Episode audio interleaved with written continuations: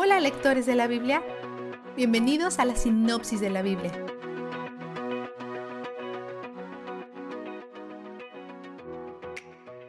Siete semanas después de haber salido de Egipto, los israelitas llegan al monte Sinaí, también llamado la montaña de Dios. Dios les dice que se quiere encontrar con ellos, así que necesitan consagrarse. Esto es lo que Él les dijo que hicieran con los primogénitos, apartarlos y prepararlos para encontrarse con Dios. La consagración usualmente implica un baño y ropa limpia. Moisés también dice que se abstengan de tener sexo, no porque las mujeres son malas, sino porque los fluidos seminales y la sangre son símbolos de vida y muerte. El agotamiento de cualquiera de esas cosas apunta al agotamiento de la vida, lo cual no es apropiado para la presencia del dador de la vida. Tampoco se pueden acercar a la montaña o morirán. Si alguien muere, nadie puede tocar a esa persona porque tanto su sentencia de muerte como el poder de Dios le será transferido.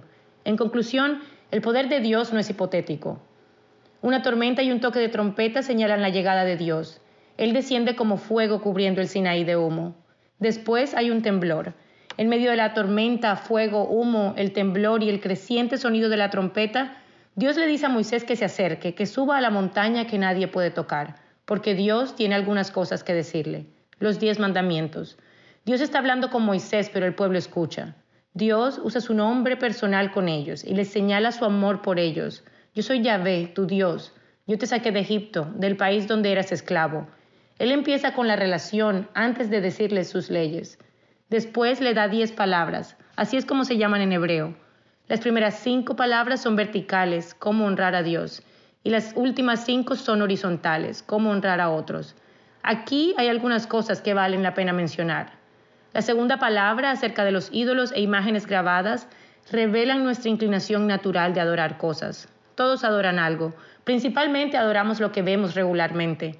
El desafío para nuestros corazones idólatras es que Yahvé no tiene forma física. Para adorarlo tenemos que ir más allá de nuestra naturaleza humana, que significa poner de lado las cosas creadas que podemos ver con nuestros ojos.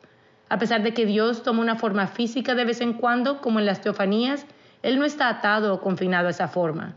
Y cuando Dios dice que está celoso, no es como nuestros celos y envidia. La palabra usada aquí es solo para hacer referencia a Dios. El significado es más como protector o diligente. Él es protector y diligente en su relación con nosotros. Es un acto de amor. En la tercera palabra vemos cuán en serio Dios toma su nombre. Hay muchas capas aquí, pero vamos a enfocarnos en tres. Número uno, como personas que han tomado su nombre, estamos llamados a vivir de manera que demuestre que le pertenecemos. Número dos, esto prohíbe cualquier tipo de uso insincero o frívolo de su nombre, porque eso sugiere que no le estamos tomando en serio. Y número tres, Dios toma ofensa personal por cualquier cosa que rebaje su personalidad o carácter. Su nombre representa su carácter y sus acciones.